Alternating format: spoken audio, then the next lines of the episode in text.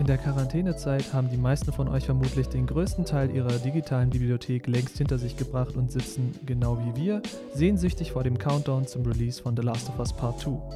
Doch bis es soweit ist, möchten wir über die anderen Highlights sprechen, die uns der Summer of Gaming noch zu bieten hat.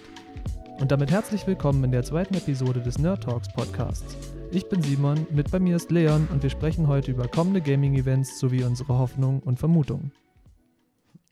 Guten Abend, Simon. Guten Abend, liebe Zuhörer. Ja, heute geht es um ganz viele Dinge, die aktuell in der Gaming-Szene anstehen, weil normalerweise hätten wir ja zu diesem Zeitpunkt äh, die E3-Messe gehabt und danach dann auch noch die Games Gamescom und ähm, da kam dann immer natürlich ganz viel auf uns zu. Das war dieses Hauptevent ähm, für die Gaming-Szene und die fällt ja dieses Jahr einfach weg, ähm, Corona-bedingt. Aber wir werden von der Spieleindustrie zum Glück nicht im Regen stehen gelassen, sondern wir bekommen diese ganzen Streams. Und äh, wir reden heute über mehrere anstehende Events, ähm, was uns da so erwartet und äh, worauf wir uns freuen. Was wir nicht abdecken werden, sind so ein paar Kleinigkeiten. Wir können leider noch nicht so genau sagen, ähm, wann das Xbox-Event stattfinden wird. Da kommt aber definitiv eins. Das gleiche gilt für Stadia. Und ähm, wer komplett momentan aktuell noch fehlt, ist Nintendo. Scheinbar hat Nintendo nicht vor, irgendwelche Streams zu starten, aber vielleicht überraschen sie uns ja früher oder später mit einer Nintendo Direct. Und ich würde sagen, Simon, wir fangen einfach direkt an mit äh, dem ersten Event, was ansteht. Ähm, das ist am 4. Juni auch schon direkt die Vorstellung der PS5. Also wir beginnen mit einem Kracher. Ja, was hältst du von Kracher, der PS5? Ja, dem Kracher, auf den ich schon Ewigkeiten warte, zu dem Sony sich so lange so bedeckt gehalten hat, was ich nicht verstehe. Ich meine, wer erinnert sich noch an das Xbox Series X Event? Wie lange ist das jetzt her? Ich habe es tatsächlich vergessen. Ein äh, paar ja. Wochen. Du meinst Kracher jetzt die erste Ankündigung? Genau, die allererste Ankündigung mit dem Review-Trailer. Ah, ja, ja. äh, das ist schon gefühlt so lange her. Deswegen, ich, ich warte seit Ewigkeiten darauf, dass Sony kontert, da ich ja nun mal eingefleischter PlayStation-Fanboy bin. Äh, ja, das äh, an dieser Stelle gebeichtet. Deswegen, also ich, ich, bin, ich bin gespannt. Ich bin gespannt zur Technik, ich bin gespannt zu den Titeln. Ich meine, wir haben ja jetzt einen geleakte Liste von, was war das, 38 das, Titeln.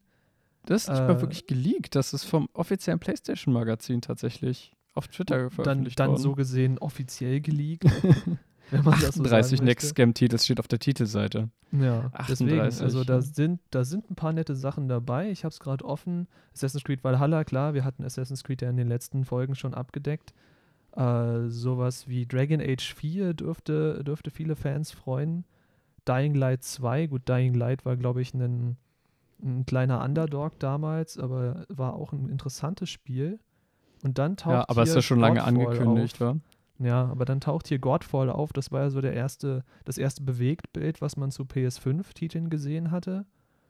Das war das ja, mit Jar von From Software mit George R. R. Martin, nicht wahr? Also auf den Titel freue ich mich echt. Es, es, es, wurde tatsächlich beschrieben als Destiny mit Schwertern. Ich bin gespannt. Okay. Ansonsten er hat jetzt noch kein Gameplay-Material. Ja. Er wird noch dein Gods and Monsters aufgeführt. Was ja, wahrscheinlich auch ganz interessant da ist. Kommen wir später äh, noch zu sprechen, wenn wir über Ubisoft reden. Ja, und was ich beim Durchscrollen hier noch entdeckt habe, was mich persönlich richtig freut, ist Path of Exile 2. Uh. Mm. Das auf Next Gen dürfte interessant werden. Definitiv. Äh, Path of Exile war ja Free-to-Play, nicht wahr? Mhm. Hm. Das könnte interessant werden. Was auch, was mich ein bisschen überrascht hat tatsächlich, ich habe davon ja schon gehört, ähm, das Gothic Remake, was kommen soll. Da gab es so eine Demo anzuspielen, das sollte aber erstmal nur so ein Konzept sein. Und äh, scheinbar ähm, ist das dann doch wohl ein bisschen weiter in Entwicklung, als ich gedacht habe. Das könnte definitiv interessant werden. Das um, wird definitiv was, interessant. Hast du mal Gothic gespielt? Ich habe Gothic gespielt, hauptsächlich Gothic 3. Dann mhm. habe ich mir Gothic 4 besorgt. Äh, Arcania hatte das, glaube ich, als Untertitel. Furchtbares Spiel. Ja. Aber Gothic 3 war legendär. Ich habe Gothic 3, äh, war für mich noch ein Bugfest, weil ich es direkt zum Release probiert habe. ich habe es dann, äh, ich habe äh, Gothic 4 liegen gelassen und mich dann mit äh, Risen äh, beschäftigt. Weil oh, ja. das ja der wahre Nachfolger sein sollte. Ja, ja, Aber ja, äh, auf ein Remake freue ich mich echt, weil so, so diese Legende nochmal aufleben zu lassen, vor allem mal wieder was aus Deutschland. Äh, Finde ich auch ganz spannend. Was vielleicht für uns jetzt nicht so mega interessant ist, aber für die Allgemeinheit bestimmt. 2021 werden wir wohl wieder mit einem neuen Battlefield ähm, beglückt. Da bin ich gespannt, in was für ein Szenario da uns erwartet. Ob uns da wieder so ein klassisches äh, ja, Modern Warfare-Szenario oder ob wir da wieder vielleicht irgendetwas, ähm, naja, Innovativeres erwartet. Aber da bin ich gespannt. Was ich jetzt hier gerade noch sehe, ist Rainbow Six Siege.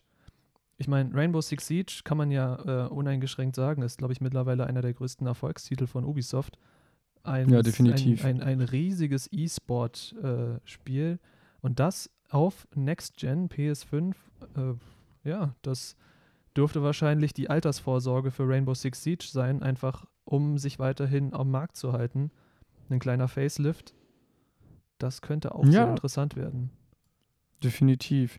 Ähm, darüber haben wir auch in der Liste direkt äh, Rainbow Six Quarantine. Das ist, glaube ich, so ein Left 4 Dead-Clone. Ähm, der soll rauskommen. Ähm, aber dazu hatten wir auch schon Bewegtbilder zu sehen. Ich glaube, dass das keinen großen Einfluss nehmen wird auf den Erfolg von Rainbow Six Siege selbst. Aber ja, es ist auf jeden Fall definitiv ein guter Launch-Titel ähm, für die PlayStation. Was mich dann auch interessieren würde, ist, ob es dann da Cross-Plattform geben wird zwischen der neuen Generation der PlayStation und der alten. Weil mittlerweile ist es ja so ein Trend, den wir sehen, dass ganz viele Spiele und äh, Entwickler ja auch äh, Crossplay ähm, versuchen umzusetzen. Was meinst du, kriegen wir Crossplay zwischen PlayStation 4 und PlayStation 5? Würde ich tatsächlich begrüßen, vor allem weil es ja heißt, dass die PS5 auf die PS4 abwärtskompatibel ist.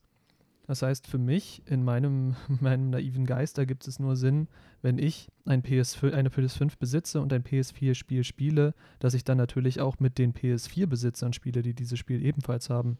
Allein schon, um eventuell leeren Lobbys äh, zu entgehen. Aber ja, Crossplay ja. dürfte ein großes, Titel, äh, großes Thema sein. Das Einzige, was ich mir jetzt vorstelle, ist, dass man eventuell technischen Vorteil hat. Eventuell, vor allem in so kompetitiven Shootern. Wenn da die Framerates ein bisschen höher sind, könnte das eventuell zu Vorteilen uff, führen. Uff. könnte ja, gut, eventuell in ganz großen Anführungszeichen. Das stimmt, das stimmt. Ähm aber das wird wahrscheinlich ein geringer Teil sein. Ja, das schon. Aber äh, ja, klar. Ladezeiten das könnten natürlich, natürlich auch noch ein Ding sein. Wenn du dann jetzt in, in Falle von Rainbow Six Siege, wenn du dann jetzt den Operator spielst und musst auf dein ganzes Team warten, weil, äh, weil ja, die ja, alle auf PS4 unterwegs sind. Aber und gesagt, die SSD kickt dann richtig rein auf der PlayStation 5. Genau. Ja, natürlich.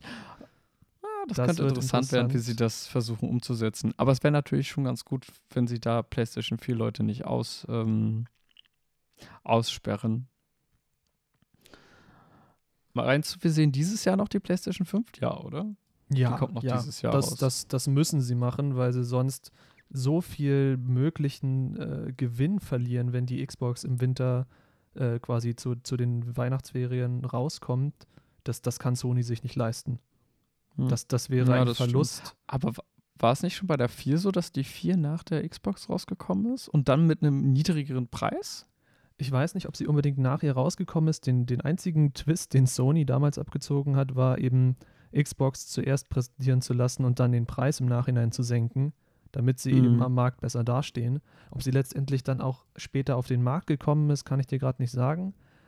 Ich weiß aber auch gar nicht, ob das jetzt in diesem Fall Sony so doll wehtun würde, wenn sie jetzt nach der Xbox Series X, furchtbare Dame übrigens, äh, releasen würden. Denn ich glaube, es gibt allein aus dieser Konsolengeneration so viele PlayStation-Fans, mich eingeschlossen, die wahrscheinlich einfach nur des Namens wegen die PlayStation 5 über die Xbox kaufen würden. Aber das wird sich zeigen. Ich, ich bin auch auf den Preis gespannt. was ich mitbekommen habe, ist ja, dass die ähm, viele auch von der PlayStation halt abgewandert sind zur Xbox wegen dem Game Pass, ähm, der ja eigentlich unschlagbar ist vom Preis-Leistungs-Verhältnis. Ich bin nicht so ganz bewandert drin. Ähm, aber man zahlt ja im Endeffekt einen Festbetrag pro Monat, äh, ich glaube so 15 Euro oder so. Dann kriegt man eine relativ große Library von Microsoft gestellt. Und ähm, das und die äh, aktuell leistungsstärkere Konsole, die aktuell auf dem Markt ist, hat wohl viele ähm, Leute von der PlayStation hin zur Xbox gezogen. Wenn man sagen muss, die PlayStation hat natürlich das eindeutig bessere ähm, Exclusive Line-up das ist meiner Meinung nach wirklich der Selling Point der PlayStation. Aber das wird definitiv ein heißes Rennen am, äh, im kommenden Winter und das werden wir wahrscheinlich mit großem Interesse verfolgen.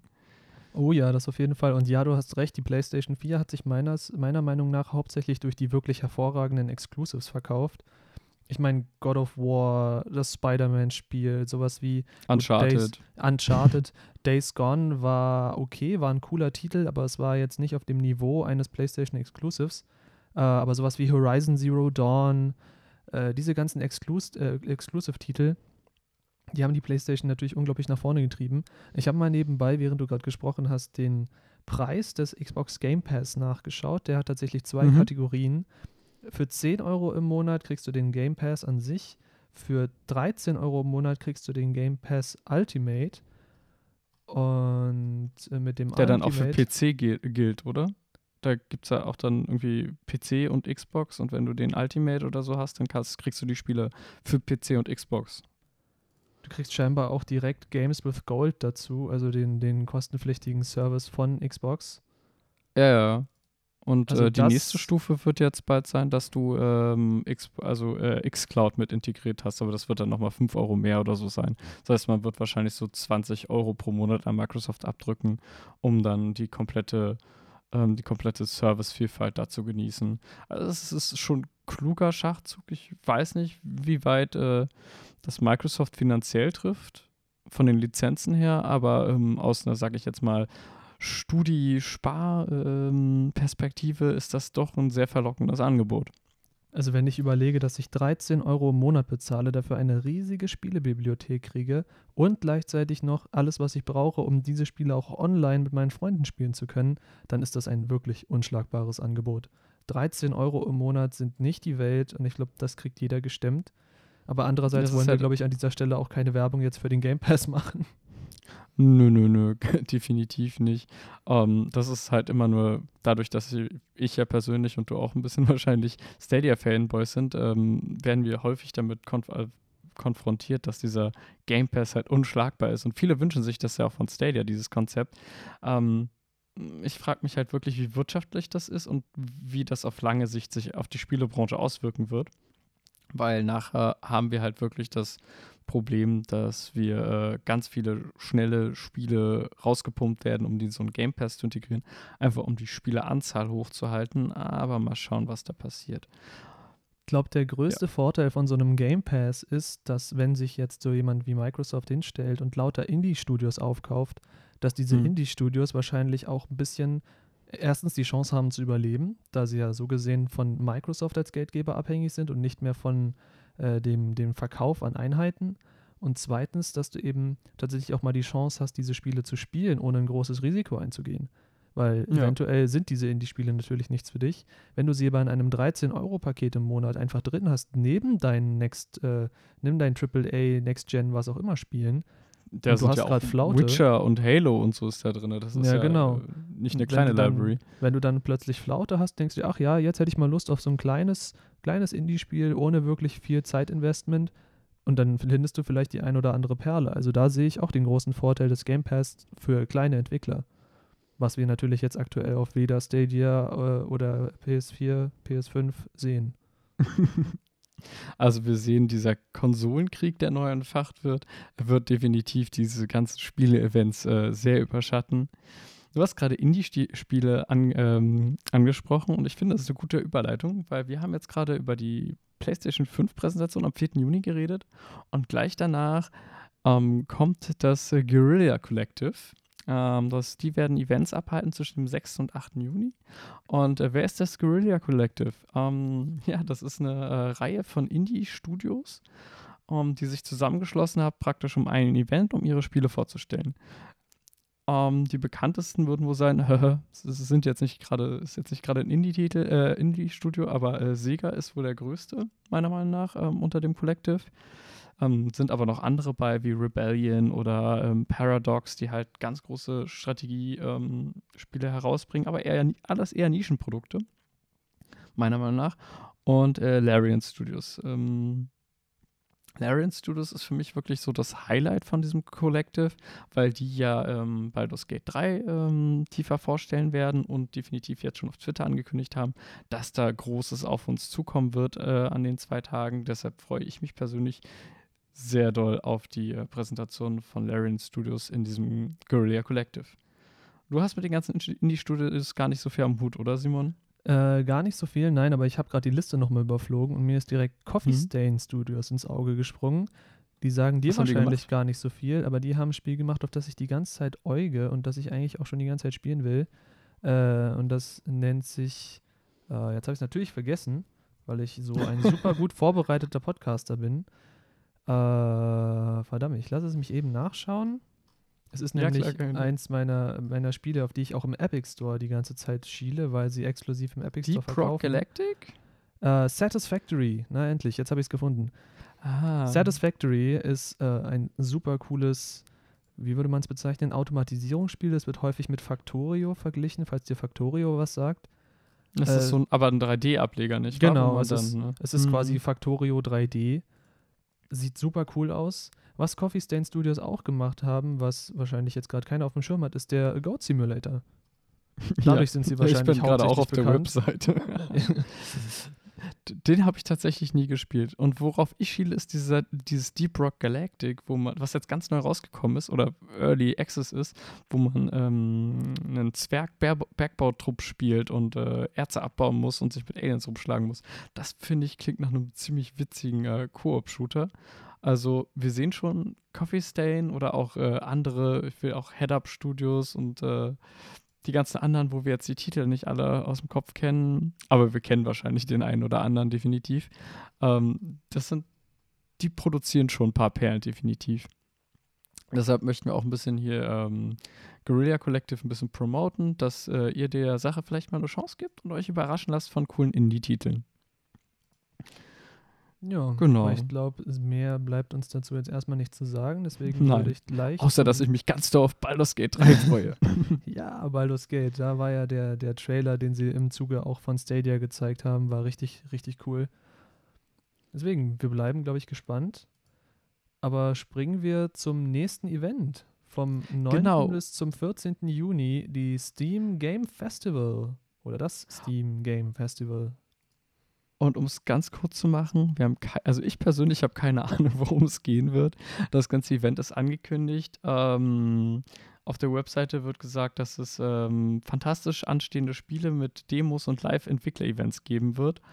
Ähm, ja, also da wird Valve wahrscheinlich äh, vielleicht Eigenproduktion vorstellen ähm, neue Ideen. Ähm, ich habe gehört, dass sie versuchen werden, ihr äh, Card Game wieder zu beleben. Äh, Artefakt hieß das, glaube ich. Aber ich weiß nichts großartig über das Event. Hast du noch irgendwelche äh, Informationen dazu? Leider gar nicht. Aber es ist schön, dass wir es hier in der Liste drin haben, wenn wir gar nichts dazu sagen können.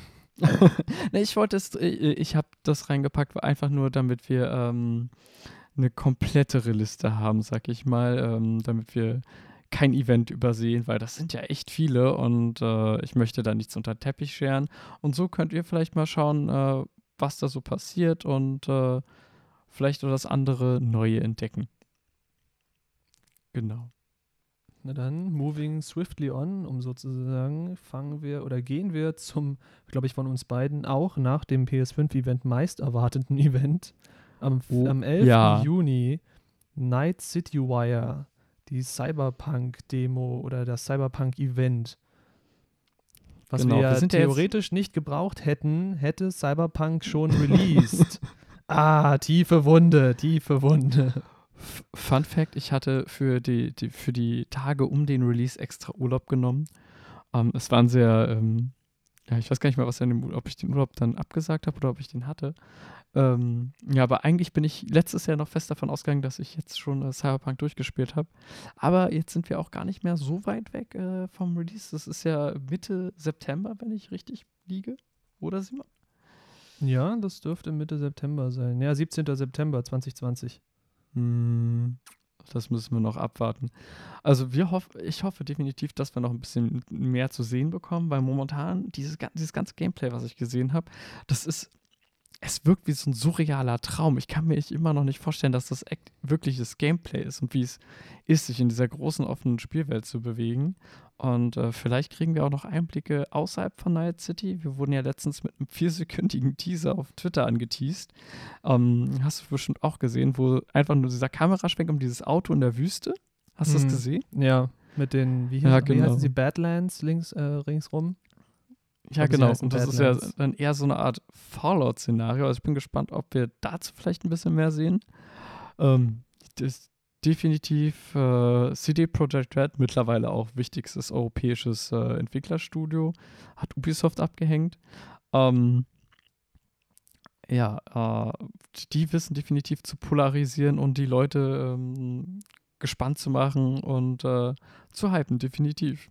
Ja, ich meine, ich erinnere mich noch an den Anfang, als es jetzt wieder losging mit Cyberpunk. Dieser eine mhm. Tweet dieses Cyberpunk-offiziellen Twitter-Accounts, der einfach nur, was hat er getweetet? Ich weiß es nicht, irgendwie nur Beep oder Bob oder irgendwie sowas. Und das ganze Internet ist ausgerastet wegen einer, wegen eines Wortes, wegen eines Lautes auf Twitter des offiziellen Accounts. Also, ist jetzt irgendwie sechs Cyber Jahre her, dass es announced worden ist. Ja, der, der ursprüngliche Trailer ist irgendwie sechs, sieben, sieben Jahre alt. Deswegen, ich glaube, das, das brennt uns alle unter den Nägeln. Wir können das kaum noch erwarten. Äh, ich glaube, wir müssen uns auch wieder Urlaub nehmen für den September. Ich glaube, den habe ich schon eingereicht, to be honest. I'm sorry. Sehr schön, sehr schön. Das ist für mich so ein absoluter No-Brainer. Ja, also wie gesagt, wir sind gespannt, was in dieser, in dieser, an dem Event stattfinden wird. Hoffentlich nochmal eine Demo, hoffentlich nochmal irgendwie Gameplay. Natürlich im coolsten Fall äh, spielbares Gameplay wo man dann auch ein bisschen Varianz zeigen können wird. Wir sind auf jeden Fall gespannt. Du meinst eine Live-Demo oder was meinst du mit spielbarem Gameplay? Na, vielleicht, dass die, Presse, dass die Presse selber auch mal spielen darf. Weil aktuell hm. ist es ja so, hm. dass immer alles vorgespielt wird. Es ist zwar immer alles sehr schön gemacht und gut präsentiert, aber es ist halt immer, naja, vorgespielt. Aber gut, andererseits in, im Zuge von den jetzigen Umständen, wo alles abgesagt wird, dürfte das auch ein komplett ähm, pressefreies Event werden. Bin ich mir ziemlich ja. sicher. Wobei ich ja immer noch darauf warte, dass sie anfangen, irgendwelche Stadia-Links zu verschicken, wo man dann einfach 10 Minuten Game antesten kann, was halt noch gar nicht released ist. Das wäre so die Gelegenheit, das auszuprobieren. Sondern den Link rauszuschicken und alle können mal das Spiel an, äh, ausprobieren. Aber äh, ja, ich glaube, der Traum muss noch ein paar Jahre warten. Das glaube ich auch. Vor allem, als ich dann gehört habe, wie so eine Spielepräsentation bei einer Pressevorstellung, wenn sie beim beim äh, Presse, in der Presse selber stattfindet. Sprich, wenn ein Spieleentwickler in ein äh, Spielemagazin da vor Ort ins Büro kommt, da, dagegen ist ein Geldtransport gar nichts. Also ja. mit verschlüsseltem Koffer, mit verschlüsseltem Rechner, mit verschlüsseltem Spiel. Deswegen glaube ich, mit dein, deine Idee ist sehr schön und sehr romantisch, aber ich glaube einfach einen Link verschicken und da eventuell noch ein Passwort eingeben, das ist der Spielebranche aktuell noch viel zu unsicher. nee, ich meinte wirklich für, für die Allgemeinheit, das dann auszuprobieren und dann kannst du ja so. praktisch ein Demo-Level machen, was halt praktisch überpolished ist. Ähm, um, einfach nur um so einen kurzen Teaser zu geben, halt wirklich nur fünf oder zehn Minuten lang. Nee, was du nochmal angesprochen hast mit dieser Sicherheit, da kommt mir gerade wieder hoch. Ähm, damals war es ja so, dass in der verschlossenen Räumen, ich glaube, es war auch die i3, da hatten wir doch gar kein Gameplay-Material gesehen zu, ähm, zu äh, Cyberpunk.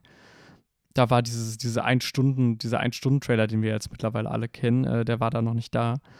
Und ähm, da wurde ja immer diese Demo gezeigt, und zwar der Presse und auch Besuchern vor Ort. Und ähm, das Abgefahrene ist ja wirklich, dass es keine abgefilmte Version davon im Internet zu finden gab, wo du meintest gerade alle Hochsicherheitstrakt. Also da war irgendwie zwei Jahre wurden ja auf, oder ein Jahr wurde auf unterschiedlichen Events Gameplay gezeigt und es ist nicht an die Öffentlichkeit gelangt. Das ist, ist, ist grenzt an einem Wunder, wenn du mich fragst. Ich weiß, Sound-Samples wurden irgendwann mal äh, veröffentlicht, also Soundaufnahmen, aber keine Videoaufnahmen. Das finde ich echt abgefahren. Wahrscheinlich hatten die einfach den besten Flughafen-Security-Typen vor Ort, der an der, an der Booth einfach die ganzen Handys einkassiert hat und eben vielleicht einen Mini-Sprachrekorder übersehen hat. Ich weiß es nicht. Aber ja, ich erinnere mich auch an dieses Sound-Sample, was dann released wurde. Das war aber auch furchtbar man hat, glaube ich, nicht wirklich was drauf hören ja, ja, können. Ich glaube, der hat sogar dann irgendwie versucht, CD Projekt Red zu erpressen und so. Das war eine andere Geschichte. Naja. Das weiß ich nicht mehr, aber es, es klingt halt, also so gesehen aus aktuellem, aus heutigem Stand, das so lange unter hinter verschlossenen Türen zu halten, obwohl es so viele gesehen haben, so viele natürlich hier auch wieder in Anführungszeichen, äh, ja, ist ein Wunder in, in der Zeit der ständigen Smartphone-Filmerei. Da muss man CD Projekt echt Props geben für. ja. so, ähm, also falls ihr Cyberpunk, die neuesten News zu Cyberpunk nicht verpassen wollt, schaltet ein, äh, schaut euch am 11. Juni Night City Wire an und äh, ja, genießt definitiv das Event. So, und am gleichen Tag mein, mein Trello macht gerade komische, witzige Dinge.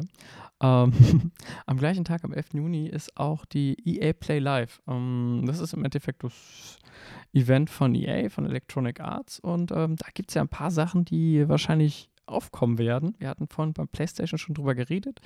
Ähm, Battlefield 6 und äh, Dragon Age, war das 4? 4, oder? Ja, Dragon Age 4. Wollen wir zu Dragon Age noch ein paar Worte sagen? Bist du ein großer Fan der Dragon Age-Reihe? Großer Fan würde ich jetzt nicht unbedingt sagen. Also ich habe, wie viele Teile habe ich gespielt? Zwei, glaube ich. Äh, unter Welche anderem Teile Inquisition. Inquisition ist ja immer so der verschriene Dragon Age-Teil. Ich weiß gar nicht ich genau. Ich dachte, Teil 2 zwei ist der verschriene Teil. Inquisition ist auch immer sehr. Äh, okay. Wird immer auch gern drauf rumgehauen. Ich verstehe wirklich nicht warum. Also mir hat er wirklich großen Spaß gemacht. Äh, vor allem, glaube ich, dann noch der DLC, den ich da mit dran hatte. Ich kann mich nicht mehr so ganz dran erinnern, das ist auch schon eine Ewigkeit her. Aber Dragon Age an sich, die, die BioWare-Rollenspiele, äh, super. Vor allem auch im Vergleich zu, oder was heißt im Vergleich? Ich weiß nicht, ob man da wirklich den Vergleich ziehen will zu Mass Effect. Im Grunde mhm. sind es ja ähnliche Konzepte, so von der, von der Gameplay-Mechanik her, dass du deine, deine Party durch verschiedene Szenarien steuerst. Aber ich glaube, die, Charaktertiefe war einfach bei den Dragon Age-Titeln immer größer. Also ich kann mich Hast an mehr Dragon Teil Age gespielt? Nee, leider nicht. Aber ich kann mich mhm. an mehr Dragon Age Charaktere erinnern, als dass ich mich an, an Mass Effect Charaktere erinnern kann, glaube ich. Hm. Das ist interessant. Nee, ähm, warum Teil 2 so verschrien ist, kurzer Exkurs. Dragon Age 1 ursprünglich äh, war zwar auch ein 3D-Rollenspiel und du meinst ja gerade, es ist sehr ähnlich wie Mass Effect. Ähm, tatsächlich war es aber so, dass Dragon Age, äh, in der, also der erste Ableger, war eher wie ein Baldur's Gate 3 oder halt so ein isometrischer, sag ich jetzt mal, von oben Top-Down-Spiel. Man konnte klar, ursprünglich konnte man, war man immer hinter sein, ähm, seinem Charakter positioniert, aber man konnte auch schön rauszoomen nach oben und dann ähm, immer auch das Spielgeschehen anhalten. Das ging ja, glaube ich, in 2 und 3 dann auch ähm, und konnte dann halt äh, Abläufe und so koordinieren. Und dann war das dann doch eher so ein klassisches äh, PC-Rollenspiel. Und deshalb war Teil 2 halt auch sehr verschrien, weil man halt mehr in Richtung Konsole gegangen ist, mehr in Richtung Mass Effect. Und ich glaube, es soll auch ein bisschen repetitiver gewesen sein, aber immer noch ein schönes Spiel. Und wir waren gerade auch bei Mass Effect. Ähm, zu Mass Effect können wir, werden wir wahrscheinlich auch was äh, hören bei diesem äh, EA-Event in einem, wie nennt man das eigentlich, Investor Call oder so, könnte ich das, glaube ich, nennen, ähm, hat die A schon angeteased, dass wir äh, einen Remaster der ersten drei Mass Effect-Teile bekommen. Interessant. Was sagst du dazu? Interessant, auf jeden Fall. Ich meine, Mass Effect habe ich gespielt, auch wieder nur, äh, man möge mich steinigen, mit Teil 3 und mhm. Andromeda. Teil 3 war, war okay, war wahrscheinlich besser, wenn man die ersten beiden Teile gespielt hat, um dann den gesamten Storybogen mitzukriegen. Da höre ich ja auch immer, dass Mass Effect 2 äh, so hoch gelobt wird, glaube ich. Verbessere mich, wenn es nicht Teil 2 war. Ich glaube, es war Teil 2. Ich habe nur zu emotionale Bindung zu Teil 2, dass ich da objektiv äh, oh, okay. beurteilen könnte. Okay. Ich war damals auf einem Presseevent in Berlin und äh, da habe ich den Anfang gespielt, also jeder, der den Anfang gespielt hat, und vor allem dann Teil 1 davor. Das ist äh, herzzerreißend und äh, ja, Teil 2 ist äh, Videospielkunst in seiner höchsten Form. Aber man muss Teil 1 davor gespielt haben. Okay. Aber äh, das ist ja jetzt praktisch dann ja wahrscheinlich die Gelegenheit für dich, das nachzuholen, weil dann kannst du ja in einem Rutsch in diesem Remastered, wir wissen natürlich jetzt nicht, inwieweit das Remastered sein wird, ob die einfach nur die äh, Auflösung hochskalieren werden oder ob die da richtig Arbeit reinstecken. Ich vergesse immer, was gibt es für Unterschiede Remastered und äh, Remaster und ja, Remake? Ja, genau. Es wird wahrscheinlich kein Remake sein, es wird ein Remastered sein, nehme ich mal an. Ich kann mir nicht vorstellen, dass die da äh, so mega viel Arbeit reinpumpen. Aber halt so alles hochskaliert für Next Gen, sage ich mal, äh, würde ich mich definitiv drüber freuen und würde ich definitiv auch nochmal spielen. Ähm, Mass Effect 1 habe ich, glaube ich, dreimal durchgespielt. Mass Effect 2 zweimal und 3 nur einmal. 3 habe ich tatsächlich mehrfach durchgespielt, aber alleine nur wegen der verschiedenen Enden. Hm. Bis mir dann irgendeiner gesagt hat, um das beste Ende zu kriegen, muss ich den Multiplayer spielen, was ich damals nicht gerafft habe und dann mir extra dafür, was war das noch, Xbox Live Gold gekauft habe, um eben dieses Ende zu erreichen. Da habe ich mich Wurde dann da schon über den Tisch gezogen gefühlt. Das Ende gepatcht, weil das Problem war ja auch, dass du mehrere Enden hattest, aber dass die, dann die besseren Enden wurden dann erst später ins Spiel integriert, nachdem die, äh, die Leute halt sehr viel Kritik gegenüber dem Ende geäußert hatten. Äh, weißt du, ob du das äh, vor diesem Patch gespielt hast oder danach? Ich bin mir ziemlich sicher, dass ich es danach gespielt habe. Okay. Aber es war halt du hast dann nicht so direkt zum Release gespielt. Nein, nein, nein, nein, nein. Es war dann hm, sau ernüchternd nach Teil 3, der ja dann doch einen äh, relativen Tiefgang hatte. Seicht immer noch im Vergleich, aber trotzdem, es war ein gutes Spiel. Äh, dann danach Andromeda zu spielen. Ich weiß nicht, ob du Andromeda gespielt hast, aber es war. Ich habe die ersten 20 Minuten gespielt, das dann ja, weggelegt. Ja, genau. Kann, kann ich verstehen. Ich habe es durchgezogen, weil ich dachte mir, 60 Euro habe ich dafür bezahlt, dann kann ich es auch genauso gut durchspielen. Aber ich habe Dragon sehr Age, zäh. Inquisition zäh. und äh, ähm, Andromeda in einem Bundle irgendwie geholt. Gab es bei der PlayStation irgendwie günstig für, keine Ahnung, 10, 20 Euro und dachte, okay, cool. Und ich war dann von Andromeda tatsächlich so ähm, ernüchtert, weil ich dachte einfach, hey, so schlecht kann das nicht sein, du liebst Mass Effect. Ähm, aber es war halt, es war nicht schlecht, es war langweilig. Ja, es, war, dann, es war äh, langweilig und repetitiv vor allem. Ich kann mich erinnern, dass man dann immer zu den verschiedenen Planeten geflogen ist, um da dann irgendwelche äh, Siedlungen mit aufzubauen, weil du warst ja auch der Pathfinder. Das war ja gefühlt auch dein Name. Niemand hat dich mit deinem Namen angesprochen. Und du warst auch einer dieser zwei völlig austauschbaren äh, Zwillinge, die ja lustigerweise das ähnliche Prinzip genutzt haben wie in äh, Assassin's Creed Odyssey. Du darfst dir am Anfang auswählen, spiele ich jetzt Männlein oder Weiblein und der jeweils andere liegt dann da erstmal in dem Kryotank rum, bis er dann irgendwann aufwacht. Ja, es, du, ja. du warst halt wirklich eine austauschbare Pappfigur im Vergleich zu einem Shepard, der Shepard, tatsächlich ja. Charakter hatte. Auch wenn man den natürlich selber auch erstellen konnte, wie man wollte. Man konnte dem ja auch verschiedene Hintergrundgeschichten geben und so weiter und so fort. Aber diese, diese, ich will sie gar nicht Helden oder Protagonisten nennen, Protagonisten waren sie irgendwo.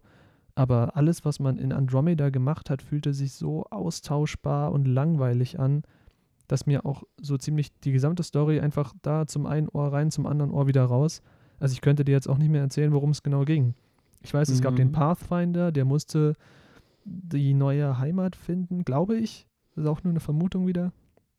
Aber es war halt nichts von, von dem, sagen wir mal, Tiefgang von, von Teil 3, wenn man jetzt sagen will, dass Teil 3 jetzt äh, wirklich umwerfend war. Das einzig Coole war an Andromeda, dass man, glaube ich, teilweise seine alte Crew wieder getroffen hat. Also hast du jemanden wie, wie Garrus hast du wieder getroffen. Aber ich glaube, da hört es dann auch schon auf an coolen Momenten. Und ich weiß gar nicht, warum wir uns jetzt so äh, gerade auf, auf die BioWare-Rollenspiele vertieft haben, weil eigentlich hatten wir über EA als solches geredet. Naja, es ist, es ist halt ein äh, EA-Entwicklungsstudio und das ist meiner Meinung nach einer der wichtigsten, äh, also für mich war es immer einer der wichtigsten Studios von EA, weil ähm, eigentlich versuche ich halt um EA einen großen, einen kleineren Bogen zu machen, einfach weil ich halt viele ja, Aspekte nicht so cool finde von denen. Ähm, aber Bioware-Titel waren für mich halt trotzdem früher so, so ein Pflichtkauf. Und äh, wir haben auch ein Anthem gesehen, wo wir auch sehr hyped waren damals, dass das äh, ja Bioware leider der Traum so ein bisschen am Bröckeln ist. Das haben wir ja mittlerweile bei mehreren Studios. Bei Blizzard ist es ja aktuell auch so, dass dieses, ähm, dieses, sag ich mal, ähm, diese, diese, diese Entwicklerstudios, die auf diesem großen Thron sitzen, anfangen Risse zu bekommen und äh, stattdessen aber halt auch neue Studios kommen, wie zum Beispiel äh, CD Projekt Red oder Larian, die dann äh, wieder den Platz einnehmen. Das ist halt ein bisschen schade. Ja. Nee, ähm, dann lass uns mal zurückkommen zu ähm, EA.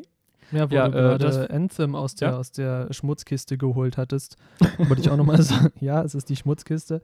Äh, wollte ich auch nochmal sagen, da gibt es ja Ankündigungen und Bemühungen von EA, dass wir jetzt Anthem 2.0 kriegen. Mit, ich glaube, es heißt äh, Anthem Next oder so. Anthem, Anthem ja, genau. Next, ja, es, es, wird irgendwie eine Anthem 2.0. dass da alles besser wird, dass äh, auf die Community gehört wird. Das wird das Spiel, was uns ursprünglich versprochen wurde. Äh, ich würde trotzdem die Finger von lassen. Also wir haben Anthem, glaube ich, ausgiebig gespielt, so was man Beta, da sehen Demo konnte. War das damals? Genau, aber wir haben sie, glaube ich, relativ ausgiebig gespielt. Und wenn man jetzt so den restlichen äh, Pressemeldungen dann folgen konnte, hat sich auch seit der Beta dann im Vergleich nicht mehr so viel getan zum eigentlichen Spiel. Mhm. Deswegen, also wenn sie nicht komplett das ganze Spiel, die ganze Mechanik umstülpen und da wirklich viel Futter reinstecken, dann sehe ich auch für Anthem Next immer noch schwarz. Ja, Aber deswegen so viel, so viel zur BioWare-Liebe. ähm, aber tatsächlich gibt es ein Studio ähm, oder ein Publisher, äh, der hat das ähm, tatsächlich mal hinbekommen. Und zwar ähm, ging es da um tatsächlich auch ein großes MMO, mittlerweile das zweiterfolgreichste MMO auf dem Weltmarkt, wenn ich mich richtig äh, entsinne. Ähm, Final Fantasy XIV, das war zum ersten Launchen komplette, komplett verkorkst, die Fans waren sauer und äh, tatsächlich hat dann Square einfach äh, nach, einem, nach Jahr oder so, nagelt mich nicht fest, das Spiel, äh, oder nach zwei Jahren vielleicht sogar, in der äh, sogenannten Rebirth-Version rausgebracht, das Ding komplett umgekrempelt und jetzt ist es äh, einer der besten MMOs auf dem Markt und wird von Fans geliebt. Ähm, ich wünsche natürlich äh, Anthem und BioWare, dass das genauso passiert. Leider bezweifle ich das auch ein bisschen. Ähm, genau. Auf was können wir uns auch noch bei dem äh, EA-Event äh, freuen? Möglicherweise ein neues Star Wars-Spiel. Ähm, über den Titel wissen wir eigentlich noch gar nichts. Äh, Star Wars Project Maverick. Ja.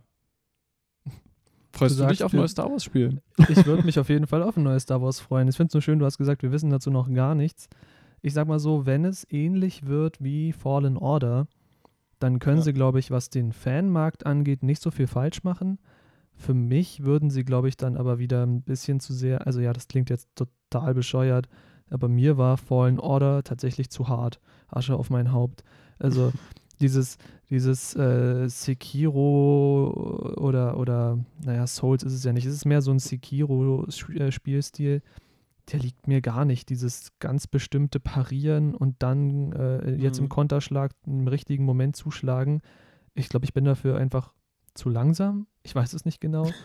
ich stehe halt so auf Third-Person-Action-Spiele, die mich so ein bisschen durch die Geschichte durchtragen. So ein Uncharted, wie wir es hatten. Man muss dazu sagen, wenn ich mit Simon ähm, Multiplayer spiele, ist es eigentlich immer so, dass er von der Kill-Ratio oder auch von der KD, also wir spielen immer PvE-Titel, also kein kompetitiv, ähm, ist er immer über mir und zwar weit. Deshalb ist es für mich sehr verwunderlich, dass er mit, äh, äh mit solchen Dingen nicht klarkommt. Aber ja, ich werde äh, Fallen Order definitiv eine Chance geben, wenn der Stadia Release kommt.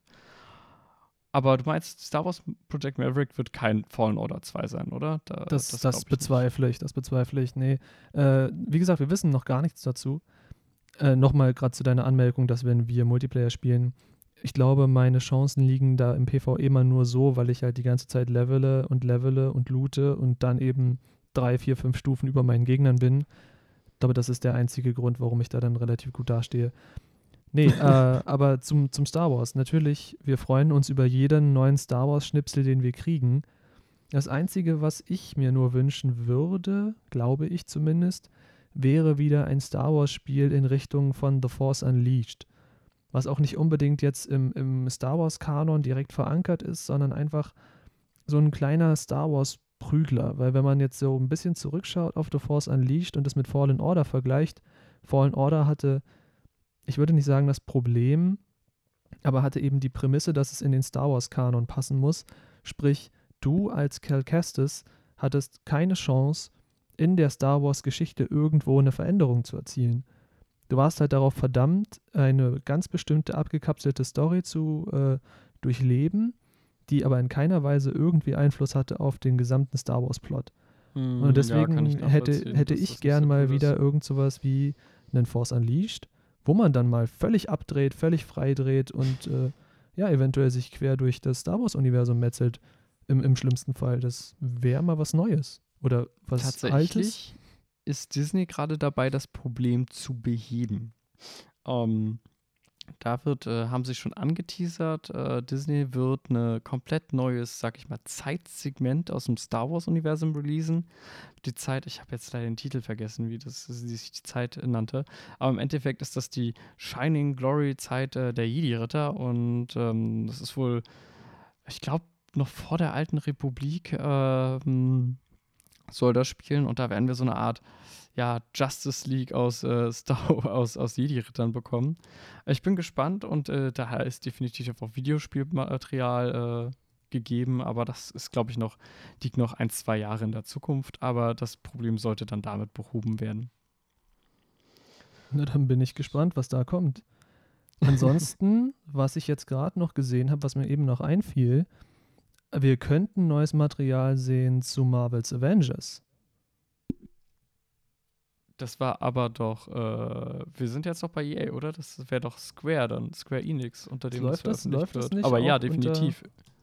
Marvels Avengers, lass mich eben nachschauen. Square Enix, sag ich dir. Okay, okay, ja, Square Enix, hast ja recht gehabt. Wobei Trotzdem. die Frage ist, wo die, wann, wo die äh, präsentieren werden. Ähm, die könnten ja durchaus ja. unter EA präsentieren. Warum? Äh, nein. Oder? Äh, Square ist ja auch ein Publisher. Das wäre ja so, als würde ähm, DC auf einer Marvel-Präsentation einen neuen DC-Film vorstellt und hat selber einen Tag später eine DC-Präsentation. Wäre an sich ganz gut. Aber nein, ich verstehe, was du meinst. Da muss ich mich dann wohl geirrt haben. Aber trotzdem, nein, alle, mal völlig, völlig out of context. Äh, Neues von dem Marvels Avengers-Spiel, ich wäre total ab dafür. Ja, klar. Ähm, da bin ich auch noch echt gespannt. Es klang so ein bisschen nach Monetarisierung. Davor habe ich ein bisschen Angst, dass das so, so ein Koop-Monetarisierungsgame wird, à la. Äh, à la Anthem. Es könnte in die, wenn es ganz ja, böse genau. ausgeht, könnte es in die Anthem-Schiene fallen. Davor habe ich auch Angst. Große Angst sogar, weil ich ja ein sehr großer Marvel-Fan bin. Aber wir hoffen einfach mal, dass äh, alle Publisher da draußen gelernt haben, dass man sowas wie Anthem nicht einfach raushauen kann und erwarten kann, dass es funktioniert wir hoffen auf einen. Da kommen wir später nochmal drauf zu sprechen, bei einem ganz ja. bestimmten Publisher. Nein, wir hoffen einfach mal, dass äh, Marvel's Avengers einigermaßen spielbar wird und äh, nicht einfach bloß ein Monetarisierungsmurks mit äh, Marvel-Lizenz. So, dann haken wir mal EA ab. Ja, im Endeffekt, was erwartet uns wahrscheinlich noch irgendein FIFA oder so? Das interessiert uns jetzt äh, recht wenig. Und äh, das Battlefield äh, 6, darüber hatten wir ja auch schon gesprochen, da wissen wir auch noch nichts. So, und jetzt kommen wir zu einem Event, wo ich wahrscheinlich wieder genauso viel sagen kann wie zu dem Event äh, von Steam. Und zwar ist am 22. und 20. Nee, am 22. Juni und am 20. Juli ähm, Day of the Devs. Ähm, das klingt, ist auch Teil dieses Summer Game Fests und da werden wir wahrscheinlich auch ein bisschen was sehen. Ähm, Double Fine Studios ist wohl dran beteiligt. Ähm, ja, aber viel mehr können wir dazu jetzt noch nicht sagen. Ähm, Day of the Devs, 20, äh, 22. Juni und 20. Juli. Einfach mal reinschauen und wir lassen uns überraschen, oder?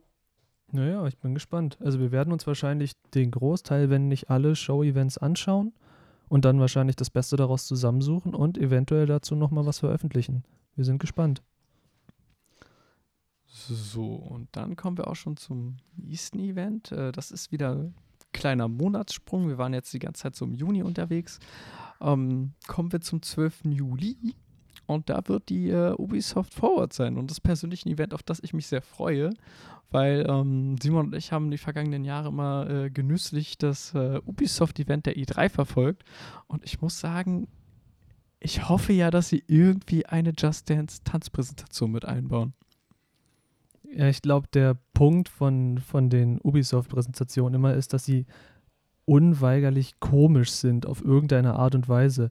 Ich meine, ich erinnere mich dann noch sehr gern an die Präsentation zusammen mit Nintendo zu Mario Rabbit. Mario Rabbit, genau, ja. Die, die, war, die war wirklich klasse, weil da zwei Menschen auf der Bühne standen, die gar keine Ahnung hatten, was als nächstes passiert. Dann wurden irgendwelche Props auf die Bühne gebracht, die wurden in die Kamera gehalten, alle haben sich gefreut, aber keiner wusste, was los ist. Es, es war, äh, war herrlich. Und ja, wie du schon meintest, eine Just Dance-Präsentation, das hatten wir auch häufig auf Ubisoft E3 äh, Präsentationen, dass dann da erstmal am Anfang schön getanzt wurde.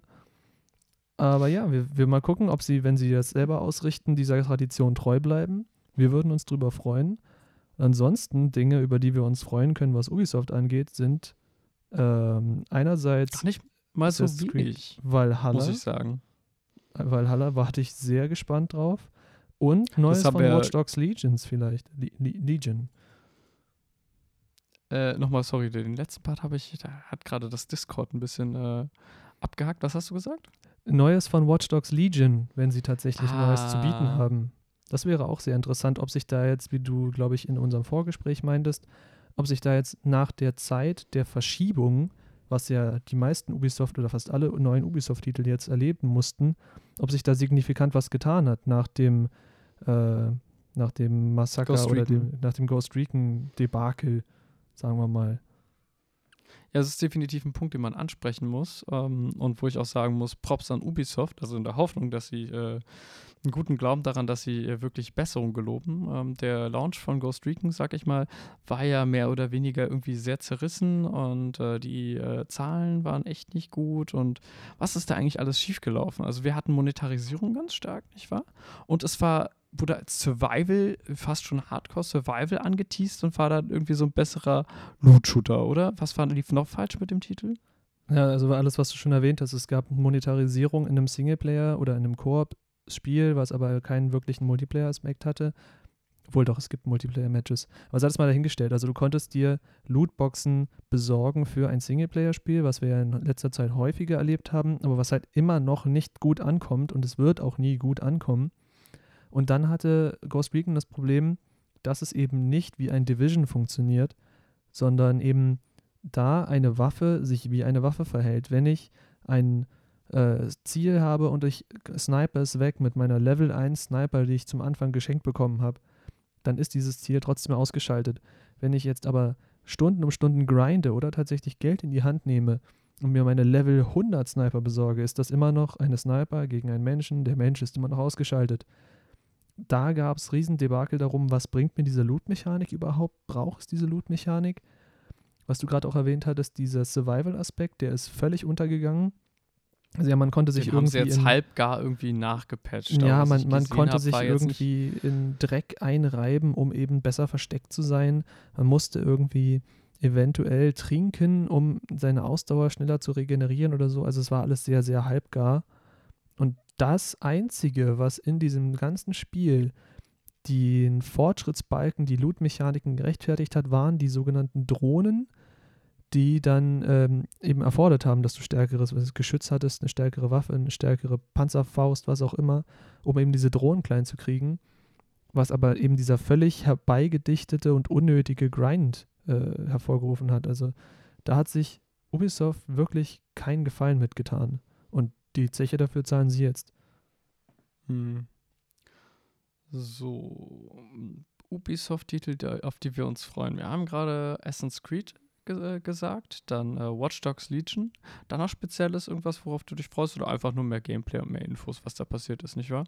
Ja, zu Legion würde mich tatsächlich neues Gameplay interessieren, weil ich diese Mechanik von NPCs rekrutieren und dem Permadeath-System ganz interessant finde. Vor allem, weil sie ja versprechen, dass jeder Charakter theoretisch einzigartig ist, eine Background-Story hat, dass man jeden immer einsetzen kann, wie es einem gefällt und dass die alle auch relativ naja, eigen, äh, unique und, und äh, realistisch wirken. Da bin ich gespannt, wie sie das umsetzen, ob ihre Algorithmik, die dahinter steckt, das auch vernünftig hinkriegt oder ob die einfach nach dem dritten Rekrutierten alle wieder gleich aussehen. Das wäre sowas, was man Ubisoft-Spielen theoretisch anheften könnte. Ich meine, wenn ich mich so an Spiele erinnere wie Assassin's Creed Syndicate oder Unity, da sieht dann der dritte Passant auch aus wie der erste. Also da dürfen wir gespannt bleiben. Ob das sie da ihrem Versprechen treu bleiben. Die, die, die sie häufiger recyceln könnten für oh, ja. anderen Open-World-Titel. Würde auf jeden Fall mehr Varianz reinbringen. So, ähm, der Titel, auf den ich mich freue, der musste auch verschoben werden, aus den gleichen Gründen. Ähm, also auch wegen diesem boah, Ghost Recon-Debakel, sag ich jetzt mal, ist der Titel Gods and Monsters. Ähm, Gods and Monsters ist, äh, haben vielleicht nicht viele auf dem, äh, auf dem Schirm. Das ist, wurde auch bis jetzt auch nur mit einem ähm, Render-Trailer, sag ich mal, oder einem Render-Cinematic äh, vorgestellt. Der das ist von den Entwicklern von Assassin's Creed Odyssey. Und da geht es scheinbar um, ich kann nicht genau sagen, ob ein kleines Mädchen oder einen kleinen Jungen in der ähm, antiken griechischen Welt. Es ist alles äh, putz, äh, ist eine putzige 3D-Optik und ähm, dieser kleine Held oder die Heldin ähm, kämpft dann wohl gegen mythische Wesen. Also gegen, keine Ahnung, äh, äh gegen was, was, was kreucht und fleucht in der griechischen antiken Welt alles rum. Äh, mir fallen die gerade alle nicht ein. Ich habe die ganzen Bilder vom Kopf, aber mir fallen die Namen nicht ein. Eine Medusa oder einen, äh, einen Taurus, irgendwie, irgendwie solche Gestalten. Und das soll wohl alles so ein bisschen Zelda sein und äh, Zelda-like sein. Also ich bin gespannt auf einen, sag ich jetzt mal, griechisches, antikes Zelda aus dem Hause Ubisoft. Äh, ich freue mich da sehr drauf. Und ja, das wäre so, worauf ich mich freue. Ja, klingt auf jeden Fall noch was, was wir im Auge behalten sollten. Äh, allein schon, wenn sie sich so ein bisschen an die Erfolgsformel halten von Breath of the Wild, wenn sie da so ein bisschen quasi in die gleiche Schiene greifen, da Stimmt. eben nicht alle von uns so mit Nintendo verbunden sind, könnte es sein, dass Ubisoft sich damit einen Verkaufsschlager ins Haus geholt hat oder eben einen Verkaufsschlager rausbringt. Und das ist halt eine neue IP, muss man dazu sagen. Neue, ja. neue IPs sind äh, bürgen ja ganz viele Möglichkeiten aber auch Gefahren, wenn das Ding floppt. Aber das, das wird sich zeigen, wenn wir dazu mehr sehen. Aber ich glaube, so. damit können wir Ubisoft auch erstmal abhaken und uns auf den letzten Termin, zumindest den letzten, den wir bis jetzt haben, konzentrieren. Und das ist die Gamescom Digital vom 27. zum 30. August. Die Gamescom wird ja dieses Jahr auch komplett ins Wasser fallen. Das stand ja erst noch in den Sternen, aber dann haben sie gesagt, sicherheitshalber, wir machen das dieses Mal auch komplett digital. Sie wird auch komplett kostenlos sein, also muss ich jetzt auch keine irgendwie Tickets für den Livestream kaufen, was natürlich auch eine Idee wäre, was man hätte machen können, wenn man geldgierig ist. Das ist nicht der Fall, deswegen ich bin gespannt, wie tatsächlich eine Games-Veranstaltung wie die E3 die ja jetzt quasi nicht stattfindet und deswegen die ganzen Einzelstreams hat, wie so ein Event stattfindet, ob sie dann einfach nur nochmal das ganze Videomaterial aus den vorangegangenen Events zeigen oder eigene Shows veranstalten von der Gamescom selber. Das wird ein interessantes Konzept und ich bin gespannt, was daraus wird, weil aktuell kann ich mir noch nicht so viel darunter vorstellen, muss ich sagen. Ich auch nicht. Äh, ich würde da sagen, wie bei den anderen Events, wo wir noch nicht so viel wissen, ähm, einfach überraschen lassen und äh, ihr könnt euch das definitiv auch reinziehen. Ich glaube nicht, dass wir da große Ankündigungen erwarten können, äh, aber bestimmt interessantes Material. Ja, das war ja so das Aushängeschild der Gamescom eigentlich bis jetzt. Es gab nie wirklich große Neuankündigungen und man hat immer noch viel mehr zu, oder was heißt viel mehr, man hat Neues sehen können zu Titeln, die auf Neues der E3 eben groß, ja, genau. groß angekündigt waren gab es dann eben entweder Material, was auf der E3 exklusiv gezeigt wurde, konnte man sich da angucken, oder tatsächlich Muss wirklich neues Material. Dazu natürlich sagen, dass, dass das Ende August stattfindet. Äh, das ist natürlich jetzt, sag ich mal, wenn man das mit dem ähm, Summer of Games vergleicht, das ist noch ein paar Monate hin. Da könnten wir schon wieder zu Titeln, die wir jetzt, jetzt erst, von denen wir jetzt erst hören werden, dass wir da da mehr Material sehen. Also da ist definitiv ähm, ja, äh, viel Zeitraum noch dazwischen und da können wir vielleicht sogar noch das ein oder andere Neue sehen. Wir sind definitiv gespannt. Ja, auf jeden Fall. Da könnten wir eventuell neues Material sehen zu, wie du schon meintest, Dingen, die wir noch gar nicht jetzt kennen. Oder eben neue Demos zu den neuen Konsolengenerationen oder, oder, oder. Deswegen, also eine komplett digitale Gamescom ist, glaube ich, auch für die Veranstalter und für die Entwickler oder Publisher eine neue Herausforderung, die es so noch nicht gab. Ich hoffe zwar, dass wir bis Ende August nicht mehr wirklich unter den Einschränkungen von Corona zu leiden haben oder zu kämpfen haben. Äh, ja, aber ich, ich glaube, ich, auch da sehe ich schwarz für uns. Aber wir werden sehen, wie die Verordnungen bis dahin sind. Trotzdem, so oder so, die Gamescom wird digital stattfinden. Wir sind definitiv gespannt. So, ich, wir würden noch einen kurzen Exkurs machen, ähm, über welche Spiele wir uns noch freuen würden, wenn wir mehr dazu sehen würden oder überhaupt was zu sehen bekommen würden. Ähm, ich würde mich definitiv über neues Splinter Cell freuen, ähm, weil wir haben jetzt seit Blacklist, äh, ich weiß gar nicht, wann das released worden ist, kein neues Material zu irgendeinem Splinter Cell-Titel gesehen. Ähm, ja, darauf würde ich mich definitiv noch freuen. Du, Simon, worauf freust du dich noch? Ich wollte gerade ganz sneaky sein und im Hintergrund nachgucken, wann Blacklist rauskam. Datum der Erstveröffentlichung, das, das kann nicht stimmen, oder? 2013? Doch, das passt. Das passt, oh weia. Okay, also ja, seit 2013 haben wir nichts mehr von Splinter Cell gesehen. Darüber würde ich mich auf jeden Fall auch freuen, aber wahrscheinlich auch jetzt wieder hier eine ketzerische Meinung, mehr im Stile von ähm, Conviction. Conviction. Hm. Ja, wir haben ja beide darüber gesprochen, dass wir Conviction wirklich gut fanden und auch den, den Multiplayer oder den Koop-Part so gesehen von Conviction sehr, sehr gerne gespielt haben. Und wenn es da einen, einen Remake, einen Remaster, was auch immer, wahrscheinlich eher ein Remaster, für, sagen wir, Stadia geben würde, wir wären nicht abgeneigt. Also sollte das irgendwer hören, der damit irgendwie zu tun hat, ich bezweifle es, gerne machen, wir kaufen es. Ja, ansonsten, worüber würde ich mich freuen? Ich würde mich natürlich über neue oder generell Ankündigungen zu GTA 6 freuen. Und im besten Fall natürlich auch direkt Videomaterial. Da gab es jetzt ja ganz viele angebliche Leaks aus irgendwelchen Financial Reports, irgendwelche geteaserten, geleakten Mini-Videos von irgendwelchen angeblichen Trailern. Alles Humbug. Das habe ich aber, noch nicht mitbekommen. Ich ja, habe mitbekommen, dass sie wohl ähm, die, dass wir von einem Release 2023 ausgehen können. Ähm, das konnte man anhand von einem Finanzbericht auch auslesen, und, weil dort die äh, Werbemaßnahmen entsprechend geplant werden von Rockstar und das äh, da 2023 wird wohl so ein Titel rauskommen wie eines Kalibers eines äh, GTAs oder auch eines Red Dead Redemptions. Also gehen wir von einem Release in circa drei Jahren aus. Ja, aber auch da hat sich natürlich Rockstar jetzt erstmal wieder hingestellt und alles dementiert. Und sei es nur, um eben noch mehr Verwirrung zu schüren oder äh, die ganzen Leaks ihrer Wahrheit zu berauben.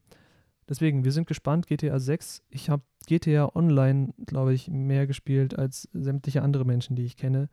Deswegen würde ich mich auch sehr über einen neuen GTA Online-Modus freuen. Natürlich im besten Fall, wenn ich irgendwie meine ganze hart erarbeitete Währung und Gebäude und Autos mit rübernehmen könnte, aber ich bezweifle es.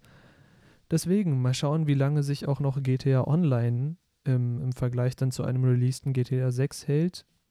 Da bin ich auch noch sehr gespannt, weil GTA Online läuft ja immer noch. definitiv einen Nachfolger geben, bin ich der Meinung. Ja, natürlich. Aber ich meine, GTA Online läuft immer noch und Rockstar verdient sich immer noch eine goldene Nase mit dem Titel oder mit dem Ableger.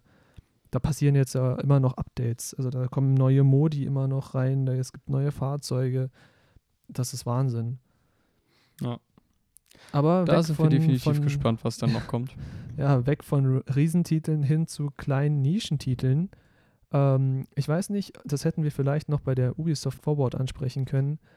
Ein ja. Titel, über den ich mich freuen würde, wenn es dann neues Material zu gäbe, ist Beyond Good and Evil 2. Ich kann mich Aber schön, erinnern, dass du Nische sagst, weil das ist ein Titel, der seit Jahren in Entwicklung ist.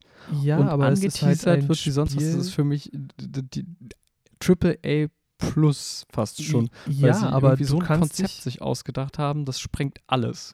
Ja, aber kannst du dich noch an die, an, an die Ankündigung erinnern? da saßen die meisten ähm, dann im ähm. Publikum da und auch die ja. meisten in der Presse, die es nicht kannten, saßen da und dachten sich, hä? Teil 2 von was? Kenne ich nicht. Ich meine, ich kenne Beyond Good and Evil auch nur, weil ich es damals mit einem Kumpel nach der Schule immer gespielt habe, weil das, glaube ich, mit eins der einzigen Spiele war, die derjenige besessen hat. Aber das war ein wirklich, wirklich cooles Spiel. Und deswegen da jetzt einen zweiten Teil von zu kriegen und auch jetzt von der Demo, das war ja, glaube ich, nur eine Tech-Demo, die sie dann nach diesem fulminanten Cinematic-Trailer gezeigt haben, die sah halt wirklich cool aus. Das war eine riesige Welt, das waren äh, komplett frei rumschwebende, äh, weiß ich nicht, Flugautos, ja. Flugmotorräder, das sah alles so Sci-Fi aus, so cool, so ein bisschen fünfte Element mäßig. Das, das fände ich super cool, wenn wir dazu endlich mal richtiges Gameplay-Material sehen, statt einer einfachen, einfachen, auch wieder in Anführungszeichen, einer einfachen Tech-Demo. Also da wäre ja. ich wirklich gespannt was sich da Wäre auch so langsam tut. mal Zeit. Ja. So, kommen wir zum letzten Punkt, die letzte Trello-Karte, Simon. Ähm, Far Cry 6, das ist ein Titel, auf den ich mich freuen würde. Ich, ich hoffe, dass Far Cry 6 jetzt die richtige Zahl ist. Ich habe es gerade eben noch mal ausgetauscht, es ist Far Cry 6. Far Cry 6. Wir haben echt viele Far Cry-Titel. Ähm, den letzten, den, wir gespielt haben, ist Teil 5 gewesen. Ähm, super Koop-Shooter meiner Meinung nach. Und davon hätte ich einfach gerne mehr. Die DLCs waren echt, ja, sie waren nicht gut, würde ich jetzt mal sagen. Aber das Hauptspiel war definitiv unterhaltsam und äh, auch kein mega Überfliegertitel, aber definitiv super. Ich zock mit meinen Freunden Titel und äh, darauf, darüber würde ich mich halt freuen. Ja, und wenn es nach mir geht, mehr in die Richtung Far Cry 5 und weniger in die Richtung Far Cry New Dawn. Weil dieses ja, ganze. Das war mehr rollenspielmäßig, nicht Ja, wahr? dieses ganze Level-System und Gegner, die in, meinem, in einem Level über mir stehen, kann man kaum platt machen. Sowas will ich eigentlich in einem Shooter, vor allem in Ego-Shooter, eigentlich nicht sehen. Äh, vor allem nicht in der Far Cry-Reihe, die ja vorher keinerlei solcher Anspielungen oder äh, Anwandlungen gehabt hat. Deswegen Far Cry 5 war super unterhaltsam, vor allem zu zweitem Koop. Far Cry 4 war auch nett. Far Cry 3 ist natürlich immer noch äh, legendär, allein wegen des Bösewichts. Uh, aber mhm. ja, gerne mehr aus der Far Cry-Reihe, aber wie gesagt, weniger New Dawn und mehr Far Cry 5. So, dann sind wir mit unserer Liste komplett durch. Simon, hast du noch etwas, was du loswerden möchtest? Eigentlich nur, dass ich gerne viel mehr Material aktuell sehen würde zu allem, was mich interessiert. Aber wie gesagt, wir müssen auf die ganzen Streams warten. Was ich natürlich auch noch gerne hätte, wäre irgendwie, ich weiß es nicht, so ein Begleitevent, also das wird die Presse leisten, aber so ein Begleitevent, was einen so ein bisschen durch die Streams führt, das werden natürlich auch wir machen, aber so ein bisschen so eine, so eine vernünftig aufgestellte Timeline, damit man keinen der Streams irgendwie verpasst. Aber darüber ja, können wir auch nachdenken, Problem, ob wir da irgendwas bauen. das wir haben. Das versucht Summer of Games ja zu machen. Das ist äh, dieses Event, sag ich mal, von Jeff Keeling, ähm, der halt auch die Video, Video Game Awards und so macht. Das Problem ist halt wirklich, dass sich äh, teilweise die Leute halt auch äh, zu so eigenständigen Sachen entschlossen haben. Ich will jetzt niemanden anprangern.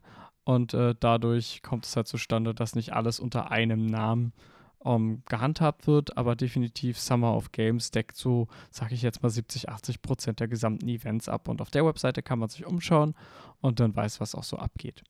Natürlich kommen noch Events äh, von Xbox, ähm, dazu haben wir noch keinen Termin und Nintendo, mal schauen. So, noch in eigener Sache natürlich, wir versuchen euch auf dem Laufenden zu halten. Besucht dafür einfach äh, nerdtalks.de.